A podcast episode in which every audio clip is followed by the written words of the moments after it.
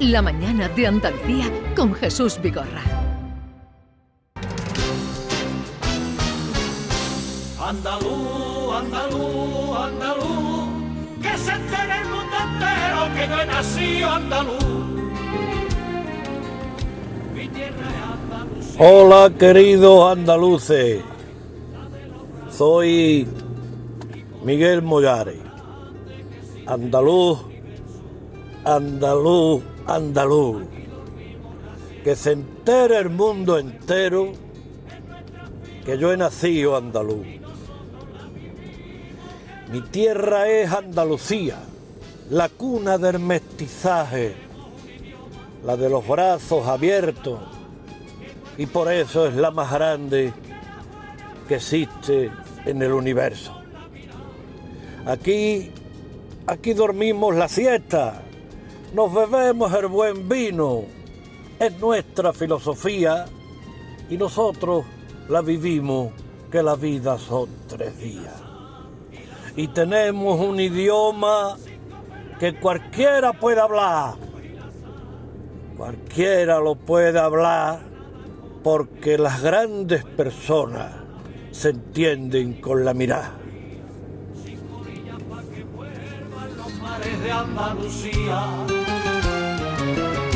Jaén con sus olivares, Sevilla y sus monumentos. Tengo a Córdoba la llana y el Guadalquivir corriendo entre Cazorla y Doñana. Y tenemos un idioma que cualquiera puede hablar. Gracias, gracias. Miguel Mollares. Es eh, un honor tener un oyente tan cualificado y que nos haya hecho llegar en este día también su mensaje y por supuesto eh, una canción que escuchábamos, una sevillana de tantas que le dedicasteis a Andalucía. Hoy es jueves, hoy es jueves y como tal eh, tenemos cita con los académicos y los hemos traído también con nosotros al Museo de la Autonomía de Andalucía. Así es que aquí están Rogelio Reyes. Buenos días, Rogelio. Buenos días. ¿Qué tal estás? Muy bien, muy bien.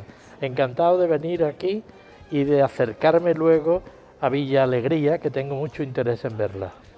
Yo decía esta mañana al empezar, digo, un hombre que le pone a su hogar la alegría Sí, tiene señor. que ser a la Le- fuerza buena gente. Le puso Villa Alegría a su morada y a su hija pequeña, que la conozco mucho y tengo me honro con su amistad, que era una niña que tenía un par de años quizás cuando eh, mataron a su padre y que tenía llevaba ese nombre de Alegría, efectivamente.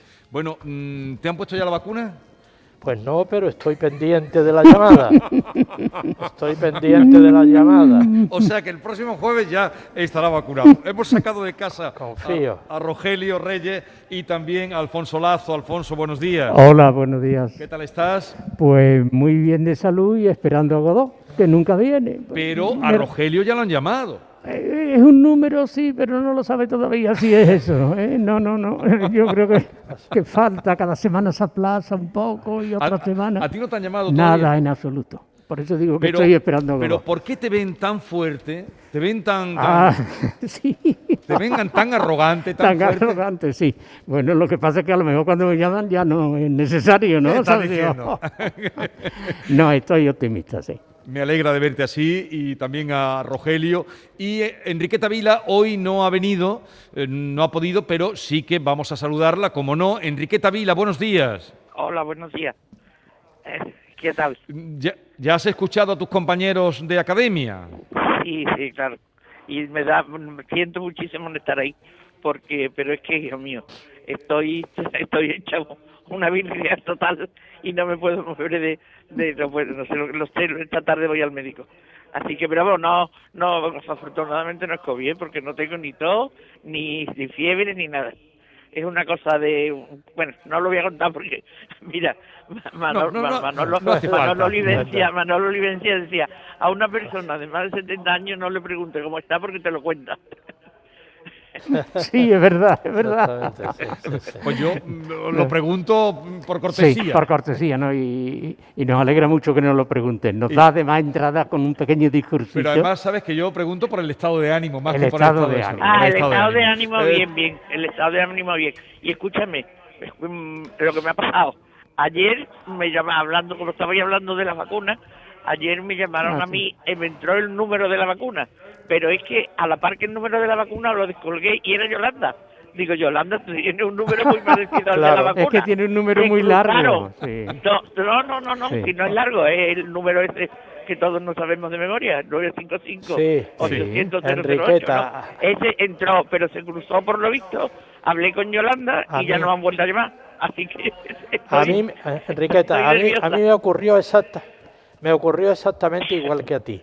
Estoy confiado en que nos, en que nos vuelvan a llamar, porque yo tampoco pude hablar porque estaba hablando con otra persona, ¿sabes?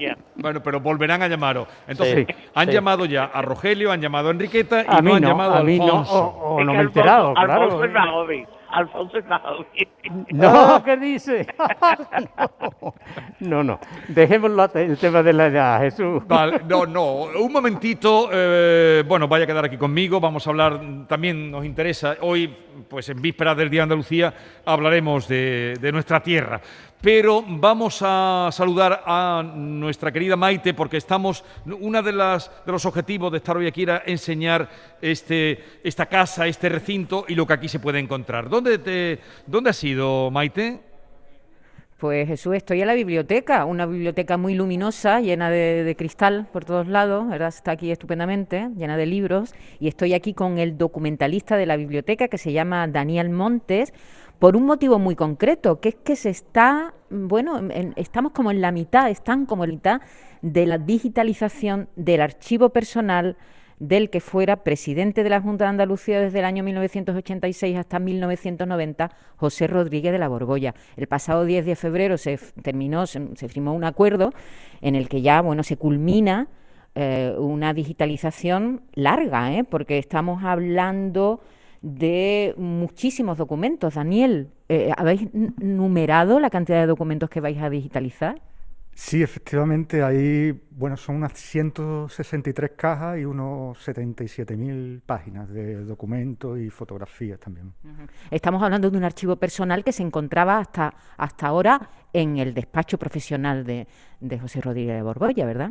Sí, correcto. Y lo hemos eh, trasladado aquí hace unas semanas para, para mm, la digitalización. Está aquí ahora trabajando en ello. Nos vamos a acercar dentro de un momento a, a ver cómo se hace este, este, este proceso de digitalización, pero aquí tengo, Jesús, delante algunos documentos. Mira, eh, yo no los puedo tocar porque no tengo los guantes puestos, estos guantes de algodón con, el que, con los que se tocan documentos antiguos. Eh, estamos con uno de los más antiguos del archivo, que es una detención eh, que le hicieron a, Jos- a- a Rodríguez de la Borbolla en junio del año 1968 y le ponen una multa, una multa de 5.000 pesetas. ¿Por qué le, le ponen esta multa?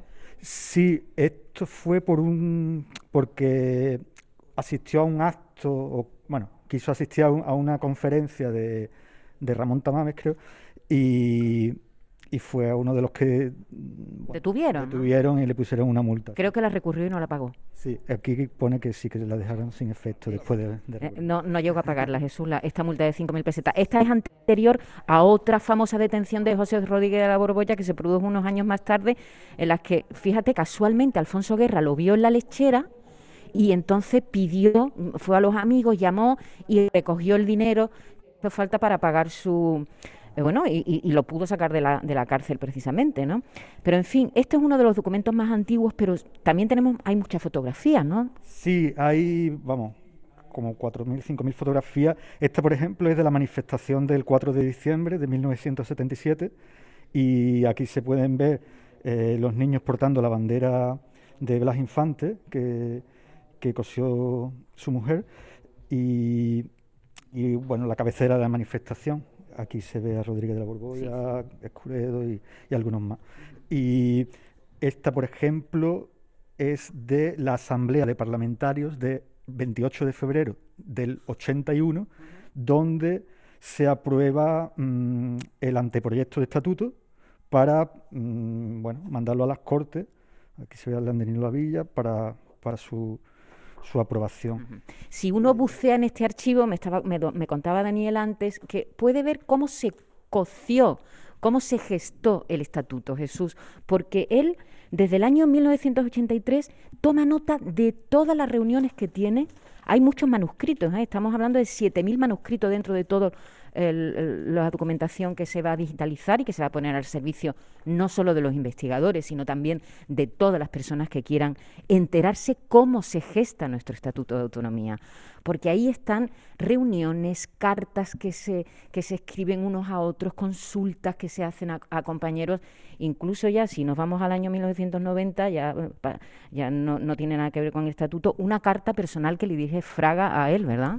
Sí, es una tarjeta. Aquí la tenemos delante.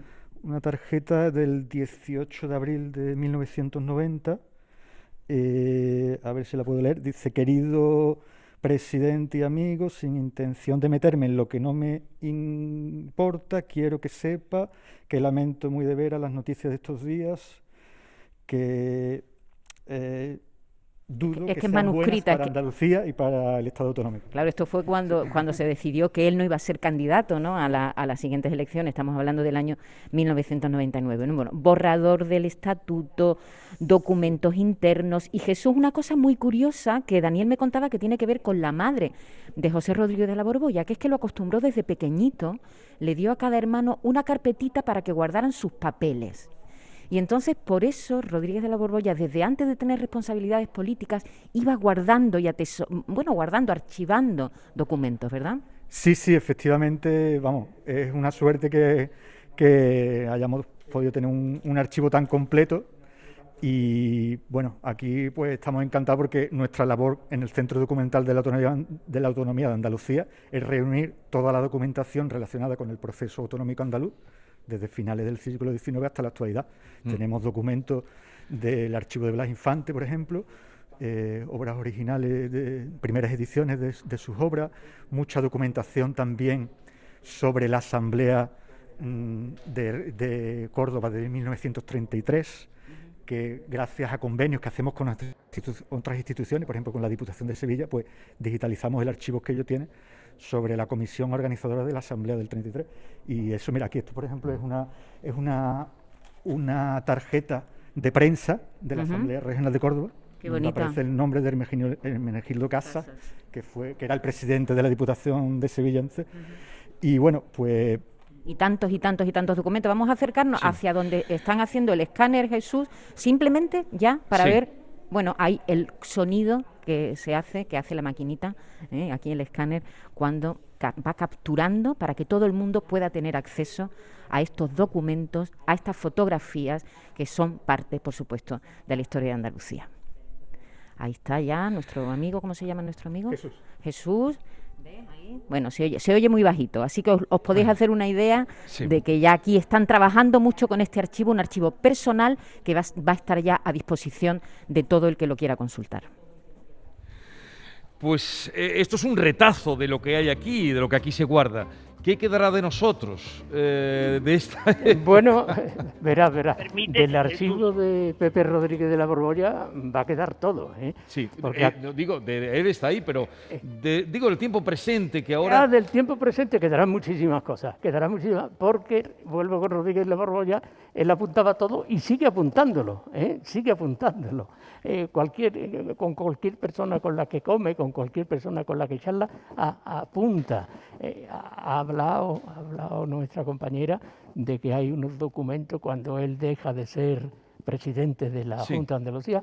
Bueno, él me ha enseñado un documento donde dice, me quieren echar después de una comida con una serie de personas. ¿Tú apuntas también? ¿Llevas anotaciones de No, no, yo, yo soy un desastre. No, no, no apunto, bueno, apunto eh, después y si es alguna cosa importante, pero llevé durante un cierto tiempo, cuando estaba metido en la política, llevé apuntes, sí, porque es un arma política siempre. Ah, como arma política, como Ah. arma política. Oye, Rogelio, ¿y tú llevas diario? No, no, he, he tenido ocasiones algún, en mi vida en que lo he hecho, pero siempre me, al final me he cansado, ¿no? Lo que, pero yo desde luego valoro muchísimo a estas personas que, que tienden a, a- fijar con la letra los hechos, porque los hechos que se escriben son los que realmente perduran. Sí. Eh, lo que no se escribe, pues desaparece, ¿no? Esto es una vieja tradición eh, literaria que habla del poder eternizador de la palabra. Eh, lo dijo Pilato, lo escrito, escrito está. Y lo que no se escribe muchas veces no existe.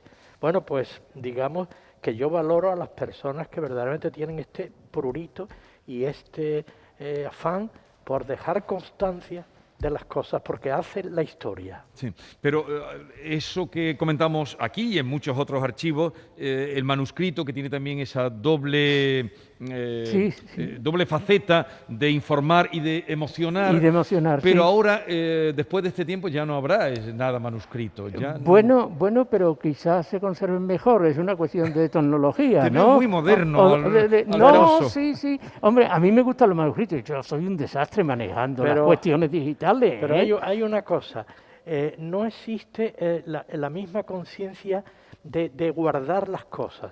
O sea, yo recibo un montón de, de De mail, correos sí, electrónicos claro. Sí. y no se me ocurre imprimirlos y archivarlos, Claro. sino que esos correos electrónicos están ahí y terminan prácticamente diluyéndose o perdiéndose. Sí, y- y- Tengo, creo que corremos ese riesgo. Claro, y algún día que te dice la máquina que está sobrepasando de Lo espacio, eliminas. eliminas. Lo eliminas. Elimina, elimina, sí, sí, sí. Eh, Jesús, yo lo que Jesús, quisiera yo- hoy... eh, Jesús, sí, dime, Enriqueta. eh, aunque sea desde casa, ¿me dejas decir algo? Que, que me Sí, parece que- hombre, por favor. Mira, do- dos cosas dos cosas que me parecen que son interesantes.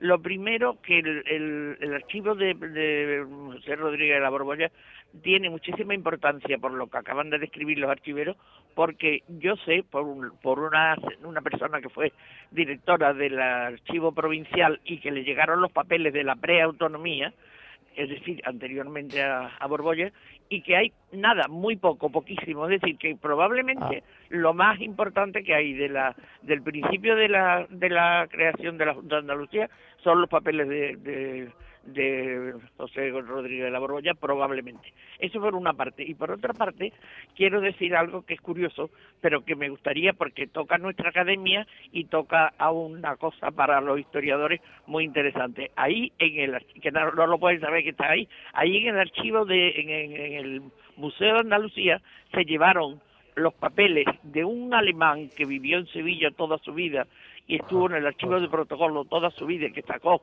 miles y miles y miles de papeletas, como se sacaba entonces, en- del archivo de protocolo, y legó todo su archivo a, a la, a, la, a la Junta, al Centro de Estudios Andaluces. Ahí se catalogó, ahí Ajá. se, se arregló, ahí se, se microfilmó y después se ha llevado ahí al museo. Pero, y están ahí los papeles, son mm, papeles del archivo de protocolo desde el del siglo XIV y del siglo XV. Eso es de una, de una riqueza magnífica. Pero aparte de eso, es que hay ya un CD mm, hecho, que el CD lo ha publicado la Academia de Buenas Letras con el Centro de Estudios Andaluces. Así que, como estamos aquí los tres académicos, yo tenía que decirlo. Claro. Sí, muy y bien además dicho. la curiosidad y para Rogelio los estaba- historiadores, que sepan dónde están Sí. los papeles de Enrique No. Ote, que están en Corea. Claro, Sí. yo, yo, yo creo que la garantía de perdurabilidad lo que se hace es la digitalización. Eso sí. Es decir, lo- los papeles terminan deteriorándose, pero si se digitalizan y se introducen en CDs, etcétera, eso es más perdurable. Esa es, ese es el camino. Y al final, todas las grandes bibliotecas, los archivos estarán digitalizados. Bueno, eh, eh, Enriqueta ha hablado de una cosa muy interesante y que yo viví muy de cerca, de que no había documentos sobre la preautonomía. El- el- la preautonomía, tenemos que recordarla, estaba formado por representantes de todos los partidos parlamentarios y el presidente era Plácido Fernández Viaga. Y, y no hay, bueno, se leen las actas de las reuniones del Consejo de Gobierno, del go- pregobierno, ¿no? Sí. Y no, y no hay nada. Pero claro, eh, es que lo que ocurría dentro de esas reuniones era una batalla feroz de todos contra todos, de los partidos, que cuando terminaba se decía, esto no figura en acta, y claro, en acta no figura, no figura, pero ocurrían claro. cosas tremendas. Claro. Pero co- cosas tremendas como qué. Como que, bueno, pues la- las cosas se decían, los enfrentamientos con UCD, que era el partido Sí. mayoritario, y del PSOE, eran atroces, atroces. Luego éramos caballeros, no, no, no nos insultábamos. Eso no lo has dicho siempre tú. Eh, Eso lo has dicho siempre tú aquí, pero, que, Sí, pero sí, había pero- mucha tensión. Mucha tensión, muchísima tensión. ¿eh? Lo que ocurre es que eso no se ha reflejado en ninguna parte. Un, un antiguo alumno mío hizo la, empezó a hacer, porque luego cambió, empezó a hacer la tesis doctoral sobre la preautonomía y me dijo precisamente, bueno, en los consejos de gobierno no ocurría nada, ¿eh? porque dice eh, cuatro cosas, cuatro tonterías. Digo, ¿qué va? ¿Qué va? Eh, duraban horas, duraban horas por las peleas de uno y otro sobre cosas bastante utópicas porque no teníamos ningún poder. Ya, ya. me gustaría porque en nuestro pasado, yo decía esta mañana al comenzar que al venir a una casa, Museo de la Autonomía, eh, la Casa de Blas Infante, que en nuestro pasado está todo lo que necesitamos para entendernos. Y para entender, en nuestro pasado está, en nuestra memoria, ¿no? Rogelio... Bueno, no, no, no, sé si en nuestra memoria, pero sí, naturalmente... En lo que hemos vivido. En el pasado, es decir, no hay forma de entender el presente, ni el hoy, ni el futuro, sino si desconocemos la historia. la historia. Por eso es tan grave lo que está pasando en este país, que se está desnaturalizando la historia ante los escolares, que se están redactando libros de textos completamente manipulados y naturalmente el desconocimiento de la historia, incluso de la historia relativamente reciente, está generando en este país una enorme tensión, una enorme pobreza y un riesgo de volver a cometer los errores del pasado. se han cometido. Pero hoy me gustaría, eh, tú que viviste esas reuniones preautonómicas, Rogelio también, tú en la, política activa. Yo, estaba fuera de... Sí, pero bueno, pero estabas también. Eh, eh, y tú a través, si quieres. esta mañana también otra cita que hacía era de Antonio Gala, que él dice: Andalucía ha entendido siempre mejor a sus poetas que a sus políticos. No sé, bueno, eh, cuidado, eso también lo ha dicho José Antonio I de Rivera, ¿eh? Bueno, eso, dijo. Sí, sí, sí, sí, yo sé que no es original de Antonio Gala, ¿eh? José Antonio I de Rivera decía, a los pueblos solo lo mueven los, poetas. Pero, mm, hombre, claro, claro, se puede mover en muchas direcciones. Pero, pero, exacto, pero que los mueven los poetas. Los mueven los poetas, los mueven los poetas. sin duda ninguna, sin duda ninguna. Los poetas tenían antes un nombre que hoy no se utiliza, que era el nombre de bate. El bate, ¿El bate? Eh, era el que, el que estimulaba a los pueblos. Tenía una función muy parecida a los, a, los profetas bíblicos. Es decir, movían a las masas, a los, al pueblo, ¿no? Y todavía en nuestra guerra civil esto se vio muy palpablemente, qué sé yo, en personajes como Miguel Hernández, que iba por las trincheras, etcétera, leyendo sus poemas de guerra, etcétera. Es decir, la poesía tiene siempre una capacidad de estimular, de mover a la gente. Y de hecho, si veis, algunos de los himnos, porque hoy me gustaría a mí hablar del himno de Andalucía si tenemos tiempo. Sí, sí, tenemos. ¿Con eso vas a cerrar? Si tenemos tiempo, con esto iba a cerrar. Hay dos himnos en España eh, que son muy poéticos. Uno es el Cara al Sol y otro es el himno de Andalucía. Es decir, tiene una dimensión lírica ¿eh? que naturalmente identifica ese llamamiento a la gente con una mm, eh, capacidad poética, con una, con una capacidad para mover a la gente a través de la poesía. Y bueno, pues efectivamente esto es así. Pero yo quisiera que eh, también me, me dijerais vuestra reflexión, vuestra mirada sobre la actualidad de Andalucía sin entrar en lo... Mm, entendéis, empezaré por Enriqueta, que está en su casita y os está escuchando. Eh, que en este momento, 40 años, tenemos enfrente, frente por frente, la pizarra mítica eh, donde se fueron apuntando los datos de, eh, en el referéndum de 1980, pizarra que se utilizó también para eh, la votación del estatuto, que los que hay son de la votación del estatuto. Mm, en este momento, digo, han pasado 40 años, pero en este momento, ¿creéis que en Andalucía hay una... Mm, eh, un proyecto mm, común, cohesionado, solidario entre todas las provincias, entre todos los andaluces, Enriqueta. ¿Cómo ves tú la, situación? Yo creo que ahora mismo no.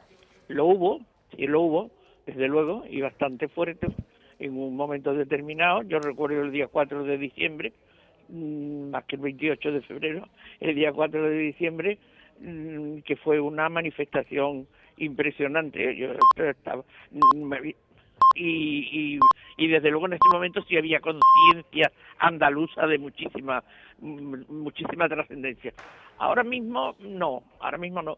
No, tú has visto al, algún diputado andaluz que tiene tiene mucho en el Congreso de los Diputados defender alguna cosa de la agricultura andaluza o de la cantidad de problemas que hay ahora mismo en Andalucía o que no, ahora mismo no.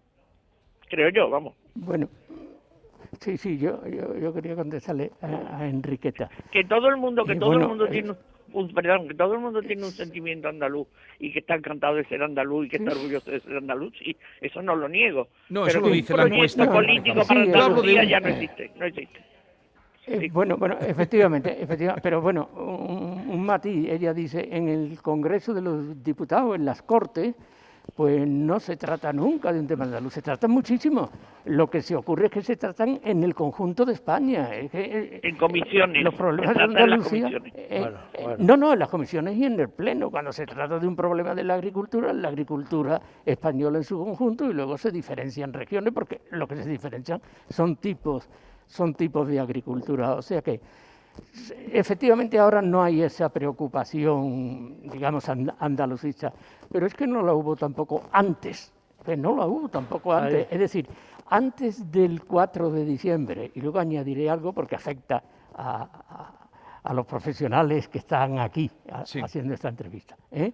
Antes del, del 4 de diciembre, de la gran manifestación, y antes de que se aprobase el estatuto definitivamente, que conmemoramos hoy, cuando se le preguntaba a un andaluz, a alguien de fuera, "Eh, ¿tú de dónde eres? Nunca decía, yo soy andaluz. Decía, yo soy de Málaga, yo soy de Córdoba, yo sí. soy de Sevilla. Lo del yo soy andaluz es algo que nace como consecuencia fundamentalmente de los medios de comunicación y especialmente de la radio. Es decir, Sí. la, la radio tuvo una importancia enorme en crear eso que llamamos a veces conciencia andaluza. ¿eh? yo Luego, creo- pues perdón, esto pasa creo- porque se ha normalizado la situación y ya está. Quería, quería añadir algo. Es decir, aquí hay una palabra que es la palabra que ya Ortega, España invertebrada. Sí. Andalucía no ha estado nunca vertebrada, ni ahora ni históricamente. Ha habido siempre dos o tres Andalucías. No ha habido una conciencia andalucista, ¿eh? como ha dicho, como ha dicho. Y yo creo que aquella reacción, eh, aquella concienciación andalucista de los años 80 tuvo mucho de reacción contra el ninguneo al, al que la UCD había sometido a Andalucía. Pero yo creo que aquello, no digo que se haya diluido del todo, pero evidentemente lo que no hay es una vertebración política entre las distintas provincias. Bueno, de esto hablaremos otro día porque aquí tendrá mucho que decir Enriqueta, pero tenemos ya el tiempo eh, limitado. Me gustaría, a ver, eh, me. Otro día. Sí, lo trocaremos otro día porque como estamos fuera de casa y fuera de nuestro ámbito, vamos un poquito justos de tiempo. Rogelio, el final Bueno, el que querías tú poner Yo, hoy. como estamos hoy en Villa Alegría, digo, al lado de Villa Al lado, Alegría, en- que es la última casa que habitó Blas Infante, yo quiero rendir un homenaje a su memoria, eh, leyendo y comentando brevemente la letra que fue suya del, del- del himno de Andalucía, que es una, una muestra de eso que llamamos literatura hímnica, que era una forma literaria que en la antigüedad se destinaba a los dioses, a la exaltación de los dioses, y que luego, fundamentalmente a partir del siglo XIX, se aplicó ya, o sea, de la Revolución Francesa sobre todo, se, se trasladó a la exaltación de un país, de un Estado, de un equipo de fútbol, de, de una institución militar o civil, etcétera. Pues bien, en contraste con otros himnos que son muy violentos y algunos son incluso sangrientos, estoy pensando por ejemplo en el Segador, Sí, el segador. se, se induce a cortar cabezas, etcétera. El himno de Andalucía tiene una innegable dimensión lírica, un ev- evidente aire poético, ¿no? Por ejemplo, se anima a los andaluces a que se alcen, pero anhelando dos objetivos muy nobles, el disfrute de la tierra en una región tan vinculada al mundo agrario y el logro de la libertad. Luego hay pasajes marcadamente líricos. Por ejemplo, lo que se pide después de siglos de guerra es la paz y la esperanza. O sea, hay un mensaje pacifista. Hay también una metáfora muy lograda, muy elevada. Los andaluces se definen como hombres de luz. Hmm. Esto es absolutamente un, un- un sintagma poético. Y finalmente se descarta toda suerte de aldeanismo eh, chauvinista. Se apela a una dimensión universal.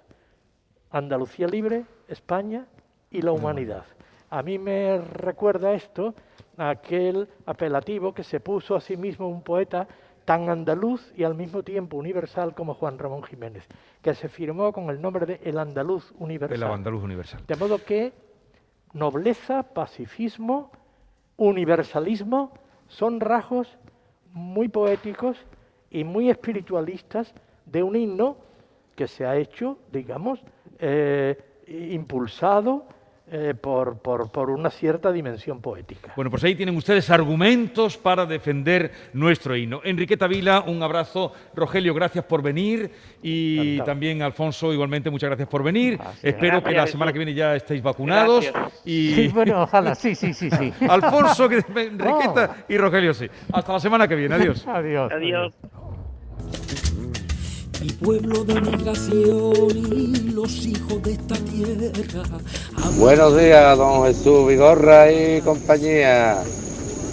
Mm, vivir en Andalucía es un regalo de Dios. Andalucía, mi tierra, yo soy del sur. Yo soy del sur. Yo soy del sur. Andalucía en mi tierra, soy del sur, soy andaluz. Me gusta el mosto en noviembre y mirar al cielo azul. Andalucía guapa, gitana, mujer morena, despierta que eres libre, gitana de tus cadenas, despierta. Andalucía guapa, gitana, mujer morena, despierta que eres libre, gitana de tus cadenas despierta